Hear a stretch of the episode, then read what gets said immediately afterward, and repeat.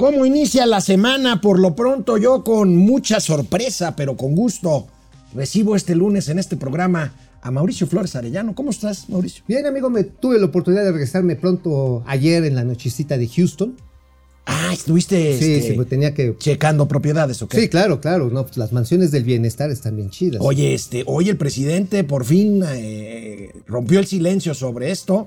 Vaya, justificó el tema, pero vamos a ver qué Oye, dijo. oye, Hay unos gatelazos de rechupete. yo la verdad, yo la verdad sí le voy a decir a la señorita Caroline, a ver si hace un manual de La educación. señora. La señora, perdón, la señora Caroline Adams, a ver si hace un manual, pues para que se lo pase a mi mujer. A ver, que ya me, a ver, estoy gordo, estoy feo, pues ya nomás que se haga millonaria y ya la hicimos. Pues te falta un papá presidente.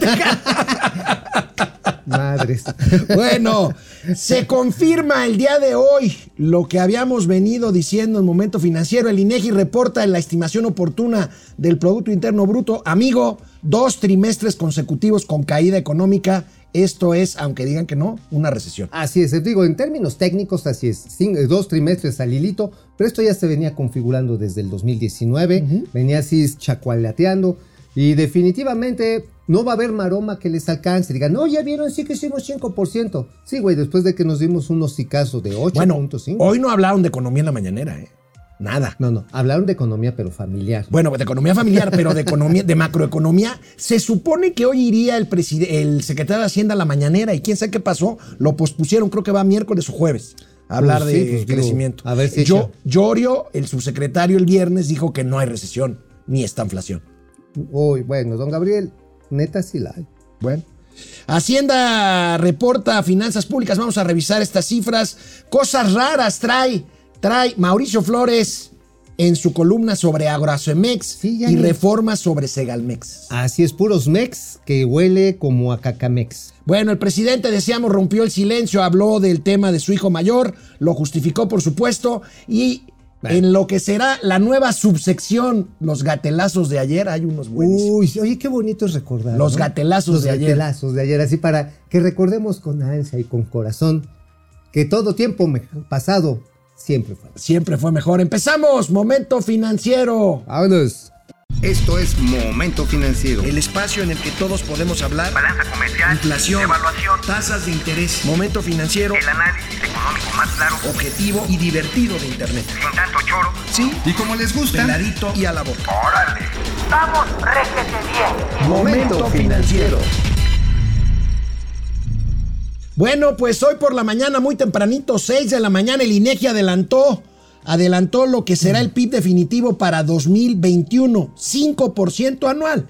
Pues sí, parece mucho, pero bueno, es, palidece frente a la caída del año anterior de 8,5%. Sin embargo, la noticia es que se confirma un segundo trimestre consecutivo a la baja, 0.1% negativo. El trimestre anterior decreció 0.4% y entonces pues, estamos ante una recesión. Amigo, ahí están los números. ¿Qué es lo que nos ha salvado la actividad primaria en la evolución del trimestre previo y en, el- en la comparación anual? Por supuesto que estamos hablando minería, generación de electricidad, agricultura, eh, agroindustria generalmente. Las actividades secundarias son las que están pelas, chidas pelas, o sea, Industria. industria y manufactura y las actividades terciarias, educación, Eso- entretenimiento, restaurantes. Tú lo adelantaste, amigo. Ve, actividades terciarias cayeron en el trimestre previo, o sea, eh, el último trimestre del Se año pasado, diciendo. menos 0.7%, a pesar de que estacionalmente es el buen fin, es diciembre. Los es- aguinaldos. Los aguinaldos. Es un buen periodo tradi- estacional Eh,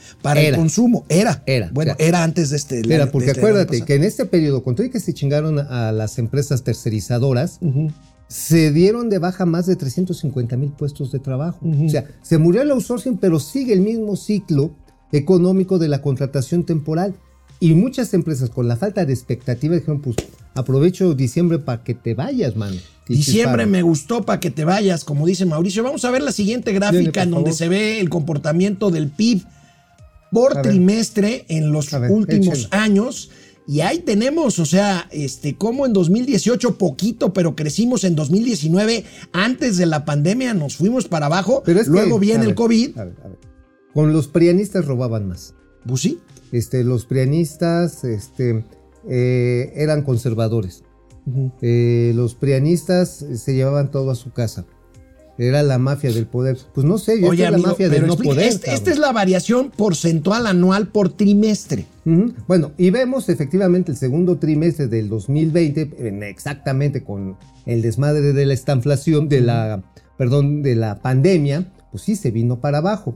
Sin embargo, con todo y el rebote que vemos el de- al inicio del 2021, que empieza a recuperar terreno ligeramente y de pronto el segundo por la reapertura Co- de las como- actividades. Así, como dices tú, amigo, el rebote del gato muerto, ¿no? O sea, gato muerto. rebotó en el primer golpe en el primer trimestre Ajá, del año. el y ya después. Y después otra vez. Y va para abajo. Volvemos a la discusión, amigo. ¿Es una W o es una L? No, eh, este, mira, debes que si aquí va a ser la palomita de Nike. Yo ah, tú dices el dije- guajolote, no sé qué. Era el vuelo del chichicuilote. El chichicuilote. El vuelo del chichicuilote. O sea, boom, madres, pues. Ajá. Y el problema es que nos, no se protegió la planta productiva. No. se protegió las fuentes de trabajo del sector privado. Se concentró el ingreso en el ingreso público en generar gasto de dádivas y en proyectos estratégicos que están solamente con impacto regional.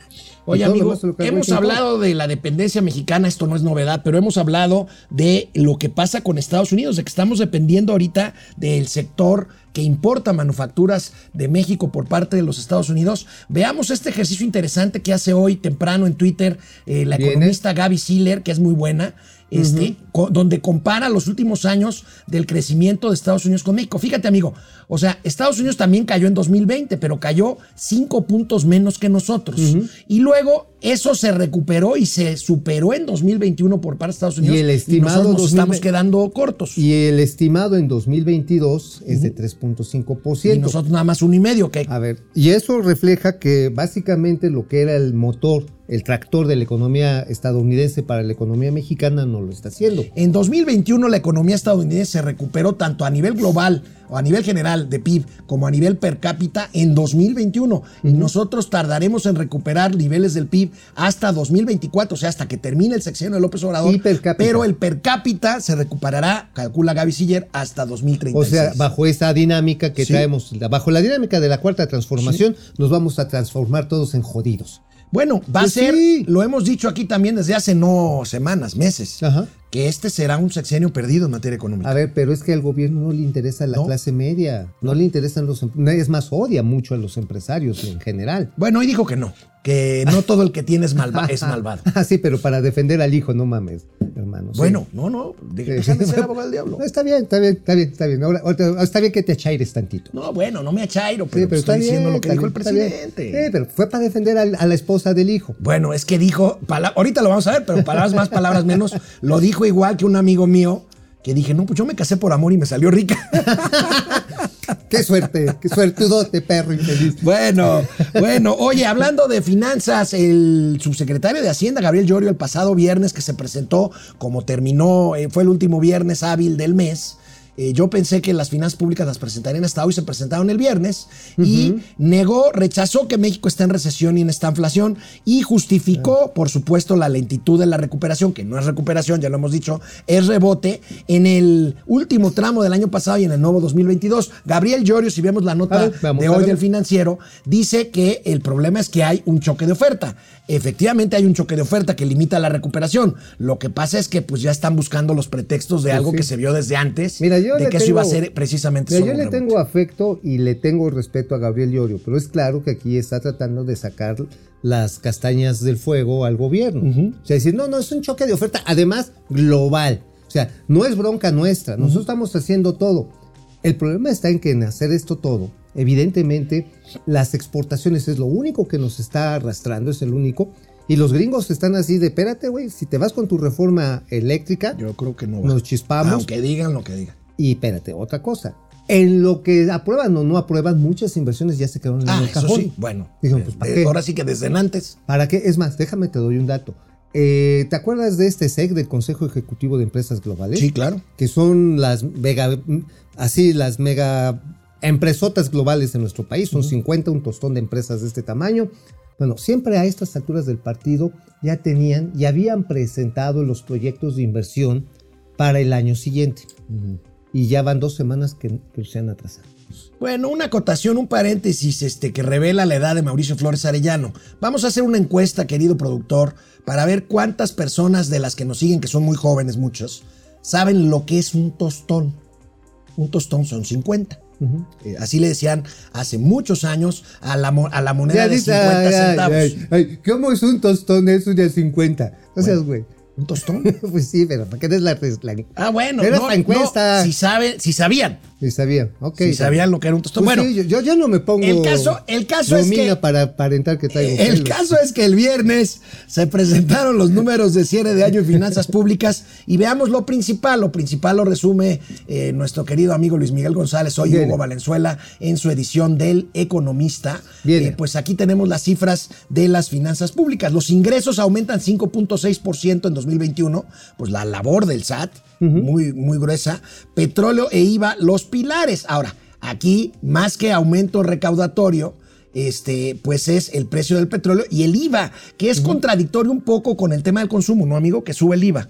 Pero depende qué consumo. Acuérdate que también hay un proceso inflacionario que hace que evidentemente tengas moneda, en términos de pesos y centavos una mayor recaudación. Eso sí. Si por ejemplo antes el producto X, no sé, una chela te costaba 20 pesos y ahorita cuesta 22 pesos. Pagas, pagas, este, 20 centavos más de IVA. Pagas, no, ajá. 25 centavos más de IVA, Ajá, 30 más de- centavos más. más el IEPS, ¿no? Sí, más el IEPS. Más el IEPS. Entonces, evidentemente, pues este efecto monetario de la inflación repercute en la recaudación directamente por el Es IVA. bueno, es bueno. Mira, Ahí está. Qué bueno que lo explicas este, bien. es- es- vamos a ver, vamos a ver está. el cuadro este, con el que se eh, precisan estas, estas datos. cifras. Mejor en recaudación. Ahí está la explicación que da Mauricio Flores y algunos datos adicionales, amigo. Y bueno, ahí tenemos precisamente que son 421.963 millones de pesos. Crece la recaudación por IVA 7.7%, pero si le aplicamos la tasa deflactora, Oye, es cero. Pues es cero, porque la tú- recaudación tú, real lo pues, dijiste ahorita. Si la inflación fue más o menos 7%, 7-8%, pues ahí está el incremento en la recaudación de IVA. Ajá, y bueno, fue la deuda ampliada del gobierno, ojo, 13.1 billones de pesos. Que dicen que no se amplía la deuda. Ahorita vamos a ver una Llorio, gráfica. y aquí los amigos, los carnales de producción de Momento Financiero me estaban carneando por la entrevista que le hice en Azteca a este Gabriel Llorio a principios de año. Dices, no, pero pues es que ¿por qué no te le aventaste? Es que si tú dices que hay deuda. A ver, hay que ser educados con el que llevas a tu casa, ¿no? Sí. Que tienes que invitar y le preguntas. Y pues yo le dije, oye, no hay deuda. Dijo, no, no, no hay deuda. Pues sí, sí hay deuda. Ahí está. Y ahí mismo, al final de ese programa, y como lo sigo sosteniendo aquí, estamos ante el mayor endeudamiento de la historia. No se puede negar. Punto. A ver, mira, le decimos a producción para no cambiar de tema abruptamente. Vamos a ver primero la gráfica del comportamiento de deuda y luego vemos los créditos fiscales, que es contradictorio. A A, ver, si vemos la. Nos saltamos una gráfica y vemos la siguiente: el comportamiento de la deuda, que es lo que dice Mauricio Flores Arellano. Pues la deuda sí ha crecido. Ahí tenemos como, eh, si bien eh, el, gobierno la recibió en PIB. 46 puntos del PIB. Ujú. Cayó a 45 puntos del PIB en el primer año de gobierno, Ajá. pero luego subió hasta 51,5%. Eh, se estima que en 2021, no, no se estima, cerró en 49.9, Casi pero 50. es un crecimiento de, este, Pues de tres nueve- puntos. Tres puntos porcentuales. Y en términos de billete, pues le estamos agregando desde, la desde el gobierno de Enrique Peña Bebé 3 billones de pesos. O sea, que ha aumentado la Se ha deuda. aumentado la deuda. Dice, no, es que la estamos redocumentando y la movimos. Pues aumentó de todas maneras. O sea, en términos netos, es lo que hay que pagar. Pues Así. mira, la deuda neta del sector público son 13 billones de pesos. Uno un billón de pesos aumentó el saldo de la deuda neta el año pasado y en dos años el alza fue, como dice Mauricio Flores, de dos billones de pesos. Bueno, tú hablabas de tres De billones. tres, pero en todo el periodo, en En los, tres, periodo, años en los de- tres años. En todo el, el gansato. El gansato. Ajá, en todo el gansato. Este, y bueno, mira, y 680 mil millones de pesos para el pago de deuda. O sea, se le metió una lana, pero fueron 37 mil millones de pesos menos de lo Pero que la deuda no ha crecido.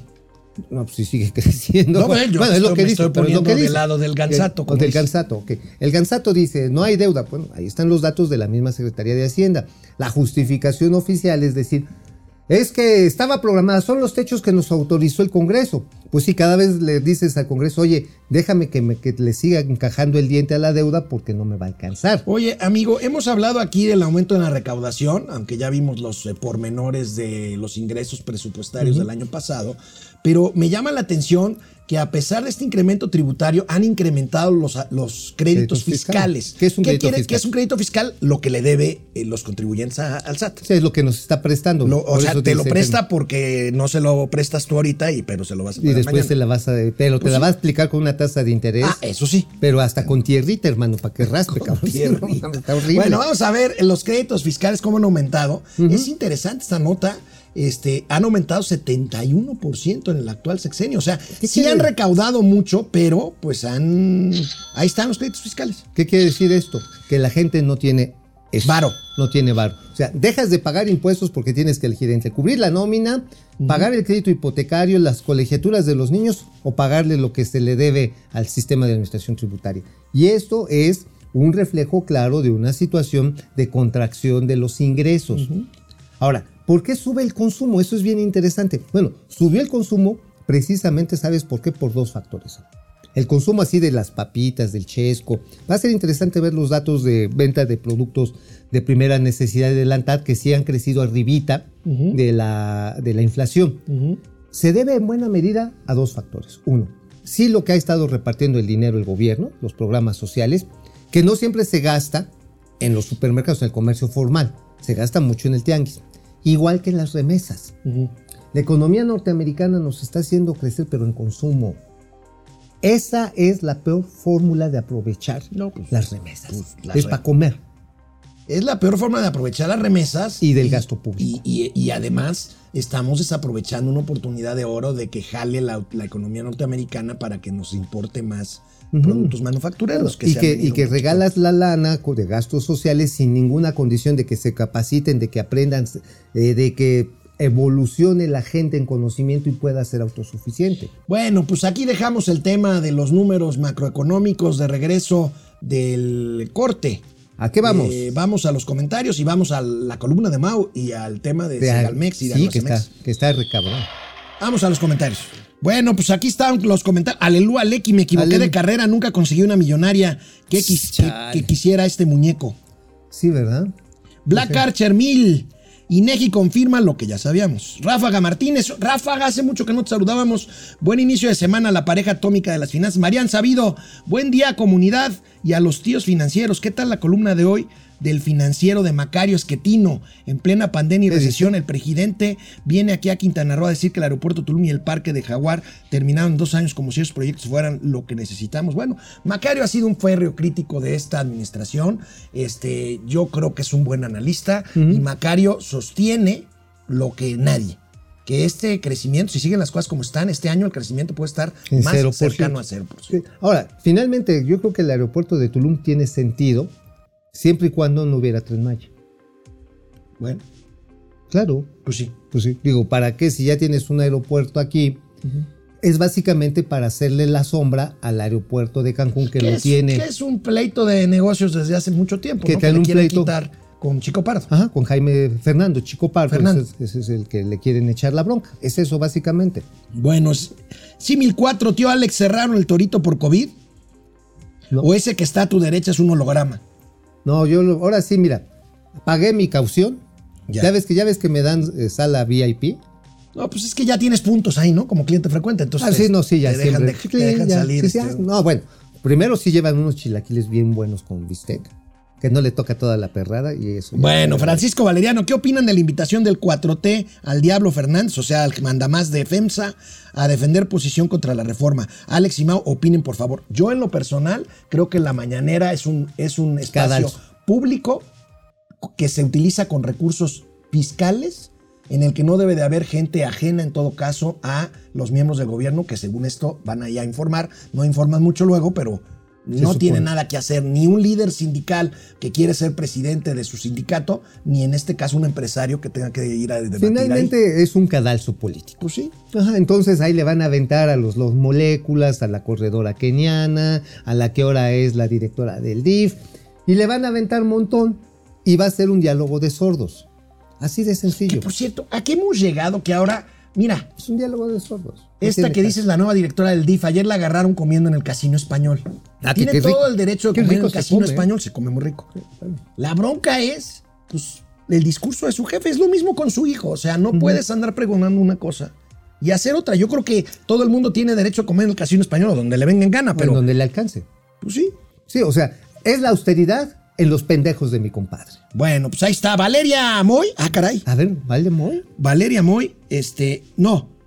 Bueno, ahorita vamos con Valeria Moy, este, Francisco Valeriano, Gerardo Eri, como se decía, cambio quintos por tostones, así se decía. Ándale. Valeria Moy, pronto empezará la discusión de si es recesión o no. Saldrán a relucir las definiciones y como debe ser de los comités fechados de ciclo económico. Y al final del día los datos son los mismos. Dos trimestres consecutivas con baja. Así es. Así es. una recesión y con una inflación que está muy por arriba, muy por arriba de los objetivos Ah, presupuestales. Aquí nos van a regañar. Betty A R ver, dice, ¿qué dice? hey, los créditos fiscales son básicamente las sanciones del SAT a los contribuyentes, no los impuestos. No me desilusionen. Pues no, Betty. No, Betty, a No, ver, Betty. No ver. son las sanciones. No son- a los créditos fiscales se les agrega Las sanciones. la sanción. O sea, y muchas veces dices, a ver, ya le, pague- le traigo a pagar lo que le, no Pero le pagué un hace seis un meses. crédito fiscal vendría siendo básicamente una especie de cartera vencida del SAT. Sí, exactamente. Y entonces lo que te va a decir es, me pagas el principal, más la multa, más los recargos, más la untada de ella, ¿sabes qué? Marian sabido el costo político de todo lo que está pasando en el país en materia de seguridad, economía, salud y demás serán las elecciones de este año. Aquí en Quintana Roo se los pongo así. Palazuelos es el menos peor de los candidatos. Órale. Oye, ¿sabes qué? ¿El diamante negro tú crees que será gobernador? Oye, les digo una exclusiva interplatanaria intergaláctica. papá. A ver.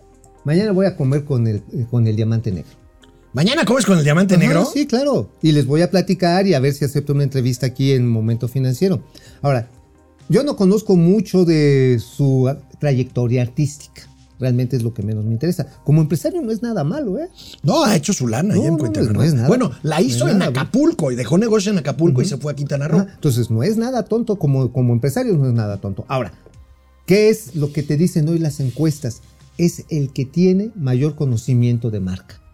Incluso que sobre la Mara Lezama, que sí tiene, por supuesto, mucho conocimiento, pero negativo. Bueno. O sea, porque como está aliada con el Partido Verde, el Partido Verde ya no es tucán, ya es buitre, cabrón. Es unas pinches garrotas. No, hombre. Se meten Bueno, hasta el extinguidor. Vamos de regreso con los temas del día. Vamos.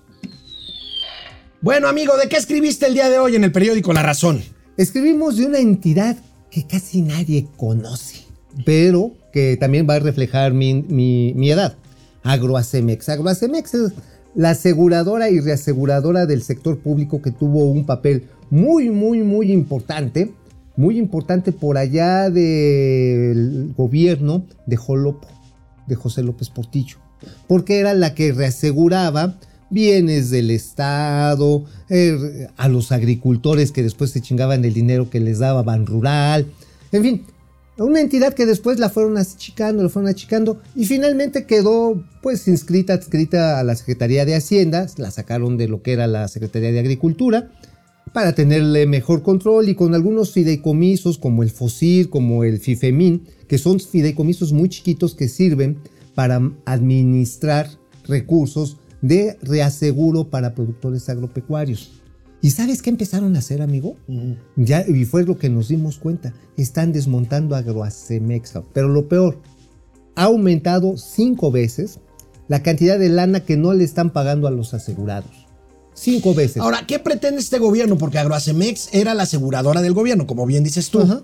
Eh, ¿Pretenden desaparecerla o Sí. darle su cartera a Sí. seguros privados o qué? Exactamente. O sea, ¿Y, quién es el ganón ahí de los seguros privados? Pues mira, hay varios. O, Puedes. o van a, o van a abrir una empresa que se llame Seguros del Bienestar. Yo creo que van a agarrar a Banco del Bienestar. No lo digo en broma, ¿eh? O sea, ¿el Banco del Bienestar va a tener su aseguradora? Probablemente. Muy probablemente. El asunto está en que quieren, quieren matar, que está hecha por el Insabi. El-. Seguro Savi. El Seguro Savi. A lo mejor lo que quieren, bueno, no a lo mejor, lo que están haciendo es que están dejándole de pagar a quien le deberían de pagar. Y podrían dejarle, ya sea a una entidad privada, o sea, es una privatización soterrada, pero dejando muchos muertos en el camino. A ver, hay obras de emergencia que se han hecho. Ya ves que acaba- ah, desaparecieron el FONDEN, el Fondo Nacional Sí, de de Desastres. desastres. Bueno, de repente con agua se le rompe un, eh, un ducto de riego en Sinaloa, por ejemplo, o en Sonora. Y entonces tiene que ir en chinga y decir con agua, a ver quién me hace la reparación. Y sale un constructor, pues yo le entro. ¿Y con qué le, paga- le- me va a pagar? Pues con el seguro de Agroacemex. Y pues éntrale. Pues no. Y no les pagan. No están pagando, mira, no están pagando construcciones de emergencia, no están pa- pagando seguros de daños catastróficos a la agricultura, no están pagando eh, cobertura de fertilizantes. Y me imagino que ahí hay demandas, ¿no? Seguramente, sí hay, bueno, sí hay demandas. La cosa está en que a quién le van a dejar el paquete, aseguradoras privadas o van a ser el quien sabe de la aseguradora. Eso es. Bueno, oye, pues es un tema que tiene que ver con el agro, porque es eh, quien aseguraba eh, mucho también este, cuestiones agropecuarias. Ahora, y no es poquita lana, ¿eh? No, ¿cuánto es? Un billón de. No, hay 1.500 millones de pesos. 1.500 millones de pesos ahí bailando. Ahí bailando. Bueno, No es pues poco, ¿eh? este. Otro organismo del cual se habla poco, Segalmex, bueno, aunque tú ya has hablado de Segalmex. Segalmex es lo que era antes Diconsa y Liconza. Para leche los más industrializada rucos. con la Supo, leche industrializada con Azupo o distribuidora este, con Azupo. Ajá, que era. Este, con- Diconsa. Diconsa. Este, ahora es Segalmex. Bueno, pues ya que se toca este tema, pues hoy la nota principal de reforma es eh, lapidaria, aunque ya estos datos ya traías tú algo de esto, ¿no? Sí, ya digo, y esto solamente es la parte de la contratación de una de la, de una empresa, de una empresa. De una empresa además financiera, ¿no? Ajá, Muy sí. raro, ¿no? Y Este, sí digo, pues, o sea, una empresa que no tiene ni siquiera empleados y lo que empezó a- Microcredit. microcredit y que empezaron a mover precisamente este em- eh, negocios dentro de suministro a Segalmex, pero este es uno. ¿Sabes ahorita cuál es el que está haciendo tronando, cabrón? ¿Quién? Es precisamente, ¿te acuerdas de los- la compra de camiones que hicieron de camiones chinos? Sí, claro. No se ha movido uno. Están ¿Por ahí qué? empolvando. Bueno, ¿Por ya los pusieron bajo porque no lo saben echar a andar, no tienen ni operadores. Pero que tiene un camión chino, no tiene, no está en chino. O Pues, sea, a lo mejor sí tie- lo compramos tiene- con tablero chino. La cosa está en que la cosa está en que no los están moviendo. ¿cuántos espérate, camiones son? Este son 500 camiones. Ahí están juntando polvo. cabrón. Imagínate. Y esa es una de tantas. Bueno. No, es más, yo les traigo una. ¿Te acuerdas que les arreglaron eh, la, la entrada de las tienditas y Sí, se las de arreglaron? Diconsa. De Diconsa y todo. Bueno, al proveedor no le han pagado 150 millones de baros. Por ponerlas bonitas. Ah, por ponerlas bonitas. Les cambiaron la imagen, les barrieron, sacaron los ¿Cuántas veces han cambiado la imagen de Diconsa? y no han pagado. O sea, o sea, Bueno, es bronca. Siguiendo, bronca. siguiendo con el sector agropecuario, el SAT, el SAT retiró un estímulo, un estímulo que era una exención a las pequeñas y medianas empresas, a las pymes agropecuarias. Vamos a ver esta información. es, es, pues lamentable que el Servicio de Administración Tributaria elimine una exención sobre los primeros 900 mil pesos del total de sus ingresos en el pago de impuesto sobre la renta a los pequeños contribuyentes agropecuarios. Me imagino que están esperando que se inscriban al régimen de confianza. Seguramente los quieren empujar para ese lado, porque el productor agropecuario va- está en un limbo muy canijo. Porque como los productos pecuarios no pagan IVA, obviamente que todo, pero ellos sí tienen que pagar IVA en productos que, que utilizan en el proceso de cultivo, fertilizantes, maquinaria, redes de riego. Ellos sí pagan IVA, pero el producto que venden no tiene IVA. Esa falta de conexión de, de Pues ahí no macha, ¿no? no macha. Entonces tienes que decirles, oye, pues te voy a quitar el estímulo porque pues resulta que no estás pagando IVA. En los países más civilizados, pues desde el principio tienes que transmitir como productor pecuario, como estabas viendo el chilito morrón ese, ¿no eran morrones los que estaban en la foto? Este, Ajá, esos, esos que cuelgan, esos que, que estaban ahí colgando, ¿qué eran? Ahí está. Era- No, ajá. sí, sí, chili- este. Morroncitos, ¿no? ¿O es jitomatito? No, es jitomate, ¿no? No, es pitomate, no. Oh, que la canción. Bueno, Bueno, vamos. lo que sea, pero están colgando. Dicen que es tomate, ¿no? Tomate verde. Tomate verde, bueno, están colgando. Entonces, están Es colgando. jitomate, pero está verde. Está colgando. Porque el tomate verde es más chiquito. Sí, está colgando, está colgando. Bueno, ya. La cosa está en que lo- en otros países pagan desde el principio, pagan el impuesto. Bueno. Oye, amigo, mira, vamos a ver esta nota y te pregunto, ¿cuántas veces en los últimos 40 años no has leído esta misma nota una y otra y otra y otra? y Argentina otra cierra y acuerdo otra con el Fondo Monetario Internacional por deuda de 44.500 millones. ¿Cuántas No, veces hemos leído esto? Cuando en menos dos 40 veces años? por años. ¿Por Pues menos? 80, sí, como 80 veces. ¿Verdad? Fácil. sí, está ¿no? fácil, dos por año. Dos por año, ¿no? Ajá. O sea, Argentina debe, pero literalmente hasta el tango. hasta el tango debe, o sea. Que no la tanga. que también, también la tanga, también la debe. O sea, es, ha sido una economía fallida por la incontinencia de los argentinos de cambio. Cuando empiezan a enderezarse, se van luego, luego a la izquierda nuevamente con el populismo de izquierda y la Pues es un descagada. círculo de no de nunca acabar. Aquí le están echando la culpa al gobierno de Macri que endeudó de más a Argentina. Y vaya, no me voy a poner a defender a Macri, pero seguramente había un plan de refinanciamiento que terminó con la vuelta del populismo y del peronismo. No, dice, no, no, es que no nos alcanza. Ahora, fíjate, es bien curioso, en Argentina el nacionalismo estilo cuatrotero está bien cañón. Y por Nada ejemplo, más que allá se llama peronismo. Sí, sí, sí. Bueno, peronismo. Y por ejemplo, en las plazas comerciales no encuentras que, que Zara, no encuentras que Escapino, no encuentras las marcas internacionales. Han desarrollado sus propias marcas. Entonces, en lugar de Zara, encuentras como Cerex. Neta, neta. o No, bueno, encuentras y- en vez de Escapino, Y, y mira que. y mira que encuentras el Gachupino. Gachupino. Sí, de veras. Y mira que Buenos broma, Aires es una ciudad hermosa, cosmopolita. este. Es muy bonito Buenos Aires. Pero, pues realmente depende de Bueno, actividades vamos, primarias. vamos a comentarios Vamos. que ya la comunidad femenina se volvió loca por la comida que tiene mañana Mauricio Flores Arellano con Roberto Palazuelos. Palazuelos. Ahorita vamos a comentarlo. Y de O regreso, buen. La reacción del presidente después de tres días de silencio sobre la casa de su hijo mayor y los gatelazos. No, pero el de la lana es de la señora. Bueno, pues la comunidad femenina de este programa se volvió verdaderamente loca, empezando por mi muy querida güera, ¿Qué dice nuestra que güera? quiere ir a la comida de mañana contigo. Órale, pues, va, va, vamos. Pero, Vas- ¿pero qué? ¿Qué? Pues hay que lo salude. Sí está galán, güey. Pues no sé, a mí no me gusta, pues no es mi tipo, güey. digo, digo, yo conozco otros morros que sí se me antojan, pero este no. Bueno, Cari, Carly, no, Mari, María Rogers, buenos días, jóvenes. ¿Cómo están? Este, eh, eh, Linda Castañeda, buenos días. No es donde coman ni cómo vivan, sino que quieran que el pueblo bueno solo tenga un par de zapatos y que coma arroz con frijoles. Sí, pues lo que decíamos, la austeridad en los pendejos de mi compadre, ¿no? Si Diamante Negro gana aquí en Quintana Roo, los de Movimiento Ciudadano se van a inflar cañón. Bueno, pues ya tienen dos gobernaturas No, importantes. pues Nuevo León y Jalisco. Nada más. Ahí nomás. De, la- de las principales generadoras del PIB en este país. Y luego se pueden ganar Quintana Roo. Ahí nomás, ¿eh? Bueno, me dicen por aquí, deja tú lo galán del Palazuelos, que es muy cagado, me dicen. Ma- Mañana lo vamos a conocer. Este, no les voy a decir al restaurante porque no queremos manifestaciones. Genaro Eri, quiero mi pendehouse Oye, sí. en Houston. Claro. Dan- Dania Rosa, Da- Diana Rosa, saludos desde Tlalmanalco, Estado de México. Chica Pérez, ay Dios, ¿qué va a quedar cuando el Cacas deje de ser presidente? Uh, ¿Qué va a quedar el país? Bueno, qué miedo. Aleluya, que vamos a endeudarse no es malo de- siempre y cuando seas productivo.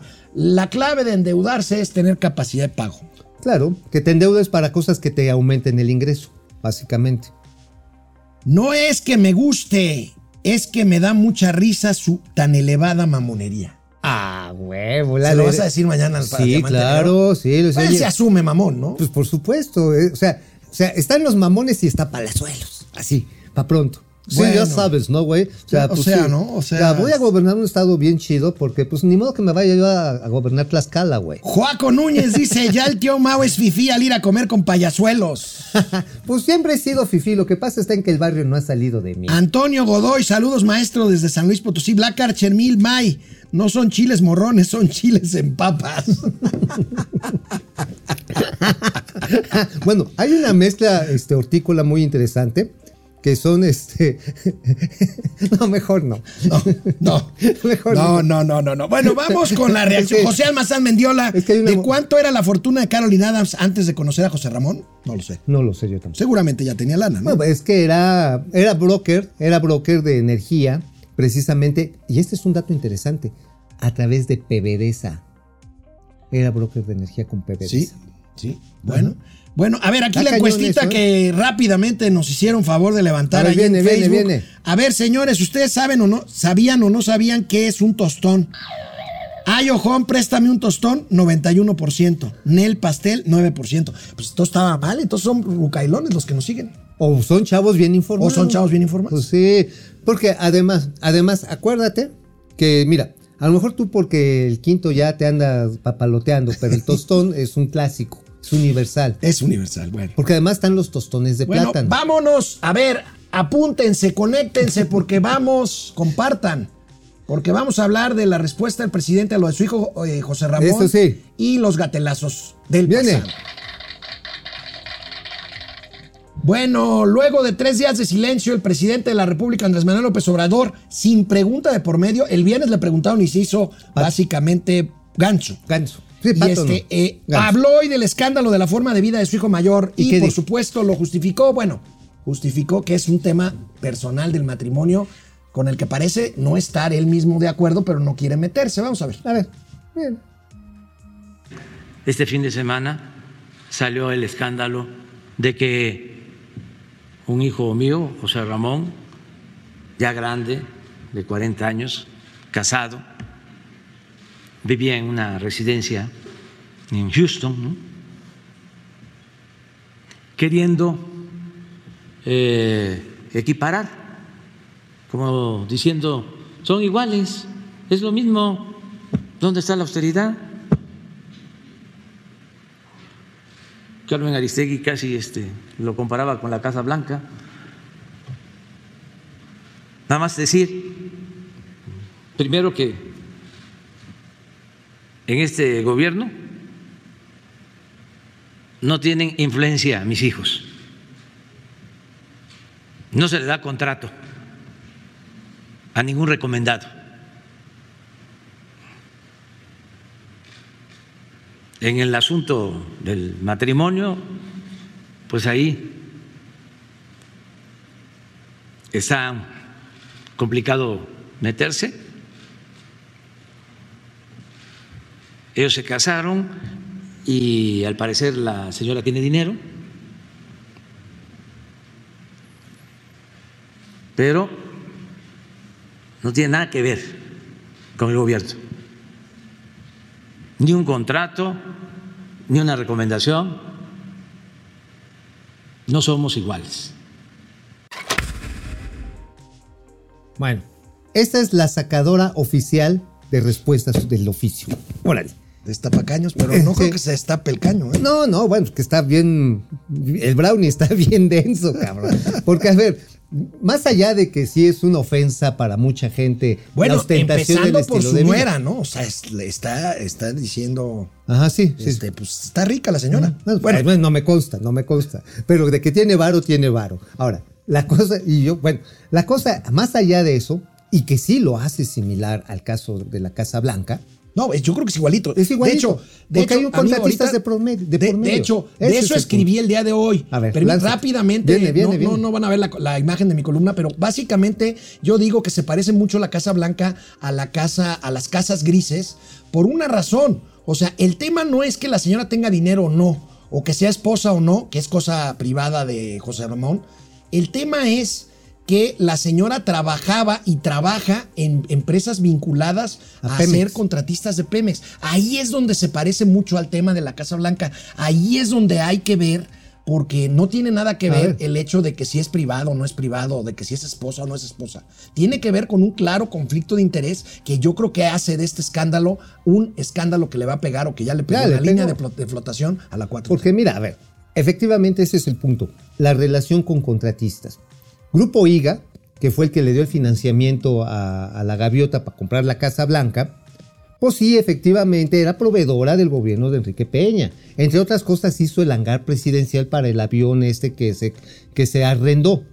Y también hacía circuitos, hacía ca- carreteras, algunas se las dejaron de pagar después de la bronca que tuvo precisamente a raíz del escándalo de la Casa Blanca. Y esta empresa Hugh- es, Baker Hughes, ¿no? La que- Hughes, que también está acusada de corrupción en los Estados Unidos. Exactamente, Baker Hughes es contratista, está haciendo equipamiento para dos bocas, pero también ha hecho una serie de contratos para abastecer otras refinerías, para traslado de equipo para el propio Pemex. Bueno, y los ha hecho en este gobierno. Sí, sí. O sea- sí, sí, sí, porque hay quien dice, bueno, ahorita vamos a ver las maromas de los chairos, No, pero bueno, hay quien dice que, eh, que la empresa ya era contratista desde antes. Bueno, pues sí. Pues IGA Sí, también. Pu- IGA también. IGA o sea, también yo creo desde que son básicamente casos Son, pare- Muy son idénticos. Muy parecidos. Bueno, y el presidente se fue en contra de los mensajeros, en contra de los periodistas que ver, revelaron ¿lo tenemos? esta. Lo tenemos. A ver, bien, lánzate precio. más broso que hasta me llama la atención porque no era así cuando lo conocí. Además, es una gente preparada, más inteligente que rey de Mola. Rey de Mola, ya lo dije, es golpeador, un mercenario, sin ideales, sin principios. Pero Broso tenía preparación, me acuerdo que este cuando estaba en Televisa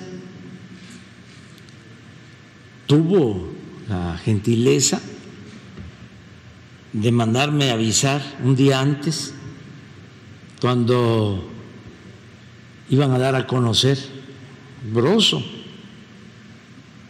lo de el maestro Bejarano con Ahumada. Sí, yo no este, entendí, pero el recado que me mandó a la casa Fíjate lo que Pues revela, sí. o sea, eh, en los escándalos de 2004 de las ligas con Bejarano, pues que resulta que el presidente quería que le avisaran ahora de este. Ahora, Ajá. ¿tú crees que no sabía? Claro que sabía, incluso yo, supuesto. incluso por eso eh, el hijo mayor de, de López, de López Obrador se cambió de casa porque este, Estaba, eh, viviendo en la casa de un y contratista. supo que estaban los periodistas mexicanos averiguando sobre esa casa. Ajá. Y ahora, ¿cómo adquieren la siguiente casa? Consiguió un crédito hipotecario, créditos del bienestar. Mm. Este, la señora realmente se enamoró porque el tipo es un galanazo impresionante o porque es la puerta de entrada a hacer negocios. Bueno, pero pues este escándalo nos da puerta a gatelazos del presente Vienen. y del pasado. Vienen, vienen, vienen, vienen. Tenemos ya nuestra subsección gatelazos Del pasado. del pasado. Vénganse, por favor. Vamos a ver lo que decía Andrés Manuel López Obrador hace algún tiempo. Vienen. el corrupto afecta a sus familiares. Antes a lo mejor no había conciencia de eso. Al contrario, las hijas, los hijos, los familiares presumiendo con carros de lujo, con alhajas, viajes al extranjero, todo. Y era normal. Pues ahora no.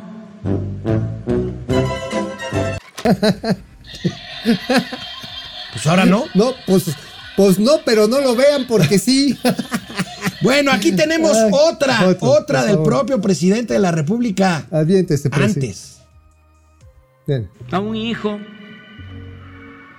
una gente cercana, ¿cuál es el mejor consejo? Mejor la pobreza que la deshonra.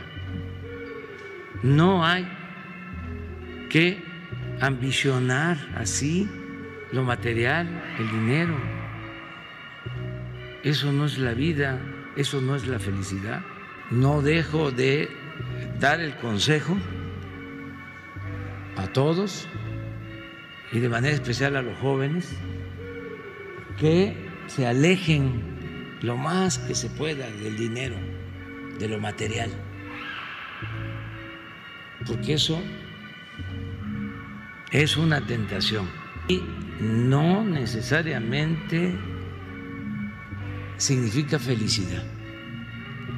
A veces es la perdición, lo material, el lujo, eh, la ostentación. Es eh, de mal gusto, es ofensivo. Y si nos podemos alejar de eso, mejor. ¿Qué, güey? ¿Yo también soy junior de la 4T? ¿O qué?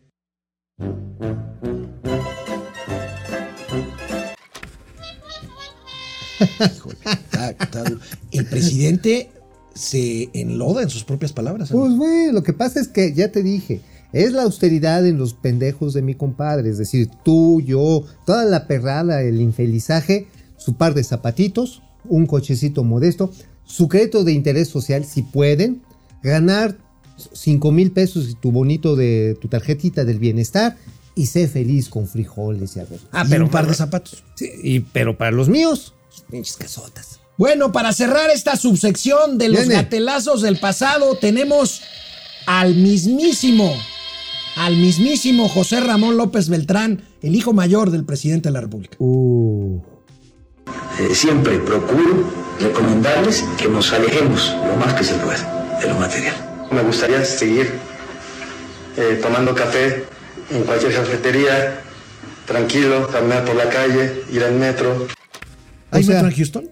No, pues yo creo que en el metro de Houston. ¿Hay metro en Houston? No, ¿verdad? No sé, creo que no. Creo que no. Creo Oye, que no, pero, bueno, eh, no pero a ver, si te metro, puedes pues tomar anda un café, Mercedes. ¿por qué carajos no mejor pones una red de chocolaterías para que le echas al cafecito chocolate? Chocolatito, bueno. O sea, una cervecería.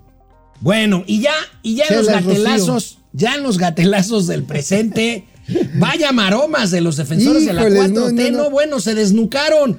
Pero esta, Amigos, esta, vitacilina, por favor. esta se lleva las palmas. A ver. Es uno de los supuestos influencers, youtubers A ver. más lambiscones ¿Cuál es? ¿Cuál es? ¿Quién es? ¿Quién es? del ¿Quién es? presidente. Vemos. he, he investigado, hemos investigado a López Obrador.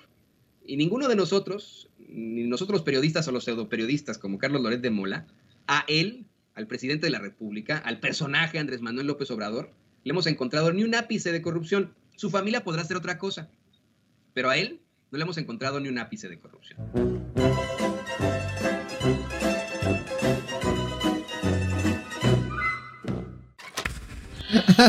Oye, ahora sí, es como, ¿te acuerdas que este el gran libro de la feria, de la fiesta del chivo de, De Vargas Llosa. de Vargas Llosa? O sea, no, no, no. Ah, De aquí para atrás no hay corrupción en la oficina presidencial, pero para afuera es un desmadre. Bueno, Igualito. y hablando, hablando de lambiscones del poder, nada más que este sí está cañón, porque una cosa es un influencer Mm. y otra cosa es Oye, el pero- presidente de la Cámara de Diputados. Oye, pero nada más, el Actual. ese influencer tiene así como, como pelo de, como de postre sureste, del sureste, ¿no? ¿Por qué? Sí, así como cuando al flan le echan chocolate, así más o menos. Es muy popular eso allá. Es muy sureste. popular eso. Bueno, hablando de lambiscones del poder, híjole, el presidente de la Cámara de Diputados, el morenista Sergio Gutiérrez Luna, vea nada más el ridículo que hizo este fin de semana por lambiscón. Ven.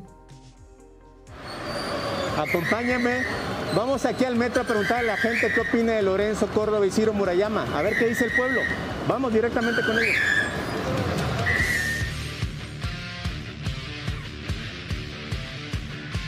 ¿Está usted de acuerdo que Lorenzo Córdoba haya ido al PAN a hablar mal del gobierno? Es lo que estamos nosotros pidiendo, que se bajen el sueldo, que ganen menos. Aquí está. Muera el INE, muera el INE. Eh, ¿Y para qué ha sido esa institución? ¿Solo para corrupción? y para favorecer a los de siempre. Nosotros estamos en contra de esto. El árbitro debe ser imparcial, no debe irse con un partido. ¿Qué esperamos si hace eso? ¿Qué va a pasar? ¿Están de acuerdo? Es para seguirse manteniendo ahí en el poder con la bola de panistas, saqueadores de patria. Pues es lo que estamos trabajando. Vamos a impulsar que ya no ganen más que el presidente, que tengan atención en el ISTE o en el seguro como todos y que además sean imparciales. Estando esas gentes ahí va a ser difícil, es sacarlos. Hay que sacarlos. Sacarlos. Lorenzo, renuncia. Aquí la gente lo está pidiendo, Lorenzo. Renuncia ya. Fuera.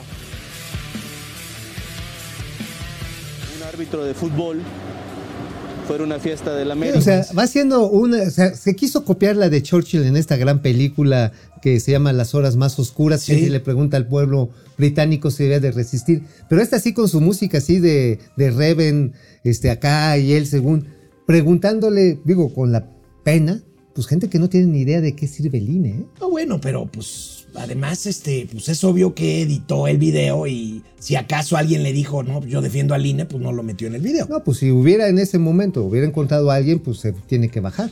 Pero pues además, este, bueno, vaya, este, me están reportando la audiencia de ahorita, está brutal, muy buena, muy- qué buena onda. Bueno, gracias. Este, Gracias. además, amigo, estamos hablando, insisto, del, del presidente de la Cámara de Diputados, que por cierto, en el metro no dejaban grabar, ¿eh? No, no dejaban. Ah, pero bueno, pues es que es el gobierno de la regenta, pues a huevo que sí te dejan pasar. Oye, nada más una cosa, eh, creo que, que vale la pena decir con estos videos de que renuncia el INE. El presidente del INE se ve con todos los partidos, ¿eh? Se ha reunido con el Ojitos Delgado. Que ahorita vas a ver el gatelazo de Delgado. Ay, güey, sí, le fue como en feria. Se ha visto con la gente del PRD, que ya ni existe, que es partido en liquidación. Se ha visto con los Alejandritos Morenos y, y su banda. Se ha visto con todos. Ni siquiera es una gracia, ¿eh? es una obligación legal que tiene el presidente del INE de ir a todos los eventos. Bueno, y precisamente otro lambiscón, el presidente de Morena, No. Mario Delgado. No, Mario lambiscón Delgado, Mario, vean no, cómo le no fue manches. en un mitin de su propio partido en Durango. Viene.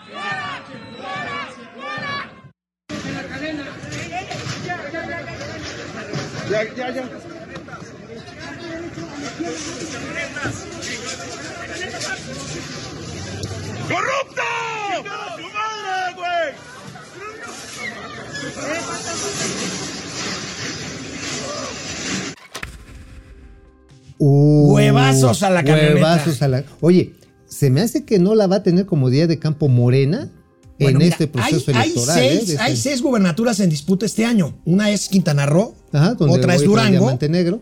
Este, y bueno, Durango, pues parece que la daban por perdida los ¿Panistas? y, los- y pues igual y pueden recuperarse. Aguascalientes lo va a ganar el PAN. Seguramente. Vamos a ver, este, eh, el diamante negro en Quintana Roo, pues a lo mejor les quita otra Morena, ¿no? Ahora, Oaxaca van, van separados, va, va dividido Morena, porque Susana Harp, aunque dice que no traiciona, ya se está deslindando de. Oye, ahí. ¿Susana Harp es hija o sobrina de don Sobrina. Alfredo? Sobrina de Sobrina, Alfredo sí, sí. No es- su hija, ¿verdad? Porque tiene una hija que canta muy bonito. También, este. sí, pero esta es la sobrina. Es la y este Salomón Jara, pues no está haciendo clic con este, con el equipo de Susana. Entonces, hay quien.